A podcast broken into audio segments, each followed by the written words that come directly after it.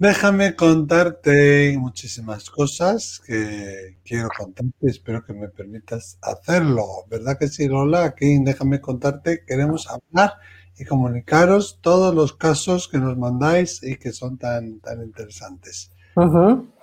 Eh, efectivamente, muy bien. Aquí, mira, con este campo de flores amarillo, el color de la iluminación, de la inteligencia y de la claridad mental. el azul de la espiritualidad y el blanco de la divinidad. ¿eh? Perfecta combinación.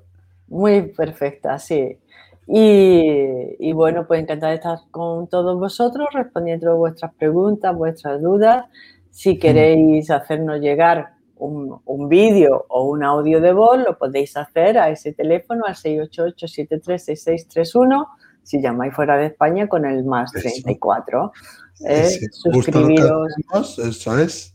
Suscribiros al canal de Miquel Lizarralde o al de, Lola, Lola, Aparicio.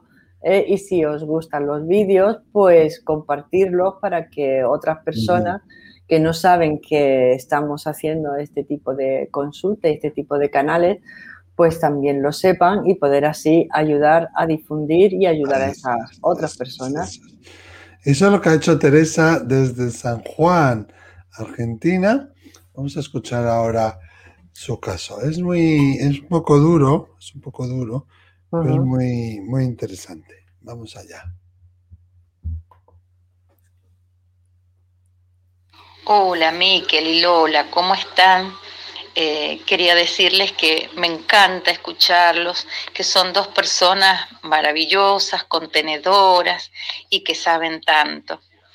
Eh, yo soy Teresa, de la provincia de San Juan, Argentina, em, y tuve la desgracia eh, hace cuatro años, van a ser cuatro años, que perdí a mi marido. Estábamos juntos cenando en, la, en casa y él cayó su cabecita arriba de la mesa y yo intenté hacerle la reanimación y mientras tanto llamaba por teléfono a mis hijos que son médicos y llegaron y vinieron y mientras tanto yo le estaba haciendo la respiración. Fue una situación muy traumática de la que yo todavía no me puedo recuperar. Mi marido era un, ser de luz, una persona maravillosa, conmigo, con sus hijos, con su madre, con, su, con, todos, realmente con todos. Fue una pérdida muy tremenda y así, en un minuto, en un segundo. Em, bueno, mi pregunta es, em, ¿por qué yo no puedo soñar con él? ¿Por qué Él no se presenta en mis sueños? ¿Por qué no me habla a través de los sueños? Eh, que me diga que, que, está conmigo o no sé, o lo que quiera decirme y yo poder saber que Él está bien. A partir de su muerte, yo abandoné este, todo lo que fue la religión católica desde la que estuve desde muy chica, porque la verdad que no me dio absolutamente ninguna respuesta, además me daba respuestas absurdas, y entonces empecé este camino de la espiritualidad y entonces los encontré a ustedes, encontré a Emilio Carrillo, encontré a Marta Salvat, a Jocelyn Arellano, bueno, tantas personas este, que me han hecho mucho bien y me han devuelto eh, como la alegría de, de saber que puedo seguir en esta vida y que posiblemente, posiblemente no, que sé que me voy a encontrar con él. Mi pregunta para ustedes es, eh, ¿por, qué, ¿por qué no puedo soñar con él? ¿Qué es lo que me impide? ¿Soy yo? Eh, ¿Estoy cerrada? Eh, ¿Cuál es el motivo por el cual yo no puedo soñar mm, con mi marido como otras personas lo hacen tan fácilmente? O comunicarme a través de otros medios. Eh, bueno, esa es la pregunta para ustedes. Los quiero mucho a los dos y son dos personas maravillosas. Un beso grande para ambos. Bueno, gracias Teresa. Cuánto cariño, cuántas cosas buenas que dice. ¿eh? Muchísimas, muchísimas gracias. Otro beso para ti y por supuesto que te acompañamos en el sentimiento. Esto tiene que ser terrible, Lola. Estoy cenando y de repente tu marido, su cabeza caiga encima de, de, la mesa. Médicamente, tú que eres médico, ¿esto qué podría ser? ¿Una muerte súbita? Bueno, médicamente con la, las muertes súbitas se dan a edades más tempranas, ¿no? Ah, en la infancia o incluso hasta los 30 o 30 y muy pocos años, ¿no? Eh, la muerte súbita consiste en eso, en que no, eh, se ha muerto eh, de, una manera súbita, pero además cuando se hace la autopsia, porque en todos estos casos se hace la autopsia para averiguar el motivo de la muerte, pues no se encuentra nada. El corazón estaba bien, el cerebro estaba bien y estaba todo bien, ¿no? Ya cuando se tiene cierta, es más mayor, pues ya estas cosas no aparecen. Eh, o sea, una muerte súbita, mm, se hace la autopsia y que no aparezca nada, no, porque ya siempre hay una patología que es la que ha provocado esa muerte. Normalmente ese tipo de muerte suele ser infarto fulminante, ¿no? Es una de las cosas más probables, un infarto fulminante, ¿no? Eh, también puede ser un derrame, un derrame eh, cerebral masivo, ¿no? Pero el, yo me inclinaría por, lo, por un infarto fulminante, porque no es la primera vez en pacientes míos e incluso en, compañeros. Un compañero mío pues estaba lo mismo, estaba con la mujer hará un par de años en su casa y le ocurrió exactamente igual, ¿no? Y la mujer no pudo, no pudo hacer nada. Llegaron el servicio de urgencias, que además lo tenía justamente al lado. Y es que un infarto fulminante se te para el corazón y ya está.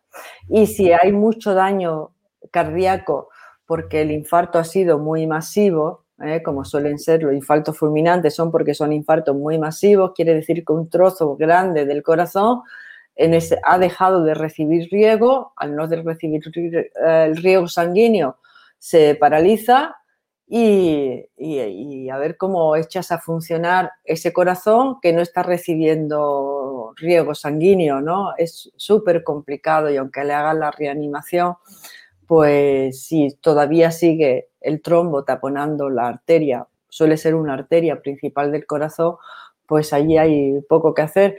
También es verdad que estas personas que mueren de forma tan fulminante me ha recordado mucho a este colega, ¿no? Porque lo, se le puede describir de la misma manera, un buen padre, un buen esposo, un buen, un buen compañero, una persona deliciosa, buena, gentil, amable, ¿no? Y yo algunas veces pienso si eh, la vida no le ha regalado este tránsito tan fulminante, ¿no? este tránsito comprimido. ¿Estás bien? ¿Estás con tu mujer? ¿Estás tranquilo? Tengo a otro conocido que murió, todos los días iba al aperitivo del bar, ¿no? Con los amigos y le pasó lo mismo y estaba allí con los amigos, o sea que de repente estás pasando un buen rato y estás a gusto y bueno, y adiós, me voy sin pasar, como digo yo, este, este compañero ¿no? y amigo que murió igual, sin pasar por una quimioterapia, por una radioterapia, por una larga enfermedad, ¿no? Eh, entonces son personas que tienen un tránsito muy rápido, todas las fases del tránsito las van a pasar en un segundo, tienen un tránsito comprimido, no quiere decir que no hagan su tránsito, lo hacen, lo hacen, pero de manera comprimida. Eh, claro. Y ella luego se pregunta que hay otras personas que sueñan y por qué ella no puede, por qué yo no puedo soñar con él, ¿no? Dice, em, no creo que sea tanto de ella, sino que creo que es más del espíritu. Ahora nos cuentas tú, Lola, un poquito. Pero también le diría yo a ella que prepare el sueño. Es decir, que lo que nosotros hacemos las dos últimas horas antes de ir a dormir, va a condicionar mucho el tipo de sueño que vamos a tener, y el tipo de descanso que nosotros vamos a tener. Entonces, procura pues no estar viendo la televisión, estar en silencio, estar leyendo, o estar igual. Yo me gusta mucho pintar mandalas, pintando mandalas. Y este último rato, pues justo antes de meterte a la cama, los últimos como 10 minutos, haz oraciones o haz una meditación enfocándote en la respiración y, ya cuando estés ya como más relajada y a punto de terminar esa meditación, dices, bueno, eh, fulano de tal, te pido que vengas en mis sueños y, pido que yo recuerde, me levante recordando el sueño y totalmente descansada. Y sin mediar palabra, te vas a dormir, te acuestas. ¿eh? Y, así, a base de hacerlo, pues eh, puedes ayudar a que se dé eh, esa conexión. Pero esa conexión no depende tanto de ti, ¿verdad, Lola? Depende más de él. Depende de las habilidades psíquicas que tenga el, espíritu. Cuando estamos en espíritu tenemos una serie de habilidades psíquicas como la proyección de la voz o la telequinesia o mm. la clari, la omnisciencia, sabemos muchas, muchas cosas y cuando nos comunicamos con los de este plano, cuando se comunican con los de este plano, le pueden dar incluso mensajes, ¿eh? mensajes de, lo que va a suceder o advertencias, pero tienen que tener la habilidad psíquica de entrar en el patrón energético del sueño.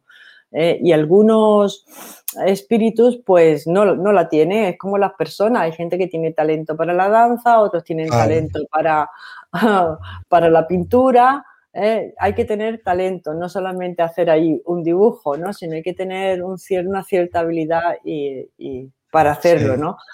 ¿Esto También, se relaciona, Lola, con lo que dices tú de tejedores de sueños que alguna vez has comentado aquí o no? Sí, sí, sí, se relaciona con lo que se llama los espíritus que tienen la habilidad de entrar en el sueño, se llaman los tejedores de sueños. Eh, y sí, y lo pueden hacer bien entrando. Tú tienes un patrón energético de un sueño que estabas teniendo y pueden entrar en ese sueño, a aprovechar el sueño que tú estabas teniendo y poner distintas, ah, distintas cosas en ese sueño para decir que son ellos los que están, eh, que están contigo. Eso es un nivel mm, básico. Y el nivel avanzado de, tejedores de sueños son aquellos que son capaces de crear y generar un sueño nuevo dentro de tu patrón de cuando estás dormido, ¿no? Que, que, son los típicos de pues vi a mi padre o a mi hermano, ¿no? Vestido como un ser de luz en una en una pradera o en un río o en, una barca, ¿no? Y te das cuenta que eso no es un sueño que tú estabas teniendo y de repente aparece el padre, ¿no? Sino que ese es el sueño, ¿no? Vimos no hace mucho, no hace tanto, a alguien que estaba en un tren, viajaba en un tren, estaba en sus familiares. Exactamente, es un tejedor de sueños. ¿eh? De repente ve que se sube al tren, ese era en uno de los programas, el ser fallecido se sube al tren eh, y se despide y cuando eh, eh, esta persona quiere subirse al tren, ve que no puede subirse al tren, ¿no? ese, tren no es, para, no es para ella, ¿no? Y le dio ese doble mensaje. No es tu momento, pero sí es el mío y me despido. entonces yo creo que esos sueños que se tienen con el ser fallecido, muchas veces o casi todas son sueños de despedida, de decir, estoy bien, quédate tranquila, que estoy bien. Pero una vez que se ha tenido ese tipo de sueños que son muy vívidos y que te dejan una paz y una tranquilidad durante el día y, durante todos los días, luego ya no se suele tener más sueño, es un sueño de despedida, ¿no? no son recurrentes, quieres decir, ¿no? No son recurrentes, no, no son recurrentes. Te lo hacen saber en un sueño, tejen ese sueño para ti, eso tiene un significado profundo para ti y tienen además un efecto emocional que a ti te cambian tu emoción por una emoción de paz, por un sentimiento de tranquilidad, de sosiego, eh, pero no suele repetirse. O sea, eso es el mensaje, tú recibes la carta y ya no estás recibiendo cartas todos los meses. O sea, se acabó la carta, se acabó el mensaje y además es un mensaje que queda como grabado en las raíces de, tu mente. Yo creo que Teresa está, cuando la persona se va tan fulminantemente, pues es verdad que esa persona no ha sufrido una agonía, pero el duelo es tremendo. Claro, más difícil. El duelo es más difícil porque cuando un familiar pues está muriendo, pues uno se va haciendo el cuerpo, ¿eh? pero cuando ha sido de repente, pues eh, te, coge el mazazo eh, completamente. las muertes así repentinas eh, tienen un proceso de duelo más distinto, ¿no? Porque no ha habido preaviso, hay que saberlo preparar. Y también cuando vienen los tejedores de sueños, Lola, tenemos que saber interpretar ese sueño. Puede ser que a Teresa se le haya pasado desapercibido algo. Exactamente. Eso, por eso te decía que el nivel básico es que tú tienes un sueño y dentro de ese sueño incluyen, por ejemplo, Teresa, si a ti te gustaban los lirios, ¿no? Pues tú estás soñando y de repente pues ves en una mesa un jarrón lleno de lirios, ¿no? Eh, para que tú pienses en él, es como que ese espíritu pone ciertas cosas que a él le gustaban para que tú cuando lo veas lo reconozcas en el sueño. No aparece eso, sino que tú pistas para que tú lo reconozcas y digas, pues mira, a mí que me gustaban tanto los lirios, mira, pues ahí están los lirios, ¿no? Eh, y, claro, para que tú lo puedas reconocer a él, son como pequeños regalos que aparecen dentro del sueño. Y es verdad lo que dice Miquel, que son más difíciles de, reconocer. Yo te recomendaría eh, los libros de Michael Newton que hablan de esto, de los tejedores de, de, sueño, y ahí te pone varios ejemplos de cómo pueden ser los sueños en donde el espíritu ha intervenido y algunas veces es verdad, la persona que está aquí está tan ah, cerrada en su dolor o está tan bloqueada que no, no, detecta la sutilidad que pueda tener, que pueda tener un, sueño. Lo que sí ha hecho mm, la muerte de tu esposo ha sido adentrarte de una manera brusca y brutal en el mundo espiritual, ¿no? Ya ha empezado a escuchar a Emilio Carrillo y a Jocelyn Arellano, eh, cómo te has desprendido a lo mejor de la religión porque no te daba las respuestas que, que tu alma necesitaba, pero sí el camino espiritual lo has podido emprender tú eh, De, una, de una manera pues bastante importante, ¿no? También eso es muy duro, este, esta muerte, y es muy duro el perder un ser querido y perderlo así. Pero vemos que ellos no han sufrido, que ellos se han liberado, que su tránsito seguramente también será, quizá en un principio tuviera un poquito más de duda en, en reconocer lo que le ha sucedido, pero luego el tránsito también muchas veces suele ser más fácil. Y a ti te ha dado ese regalo de ahora la espiritualidad, ¿no? Es que tú misma lo, has dicho y siempre tenemos que procurar ver dentro del dolor, dentro de la dificultad, tenemos que ver em, el para qué, un para qué. Eso es. El, regalo. un para qué, ¿no? Dice, ¿para qué me ha sucedido mm. esto? Mm. Mm. ¿Qué opináis vosotros? ¿Tenéis algún truquito que le podéis decir a Teresa sobre cómo soñar o cómo recordar los sueños?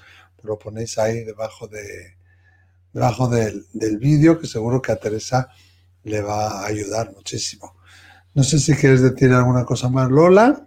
No, nada, que lo siento mucho, Teresa, y que seguramente em, a lo mejor no a través del sueño, pero sí a través de otros pequeños detalles que puedan aparecer en tu vida, tú puedas sentir la presencia de, de tu esposo.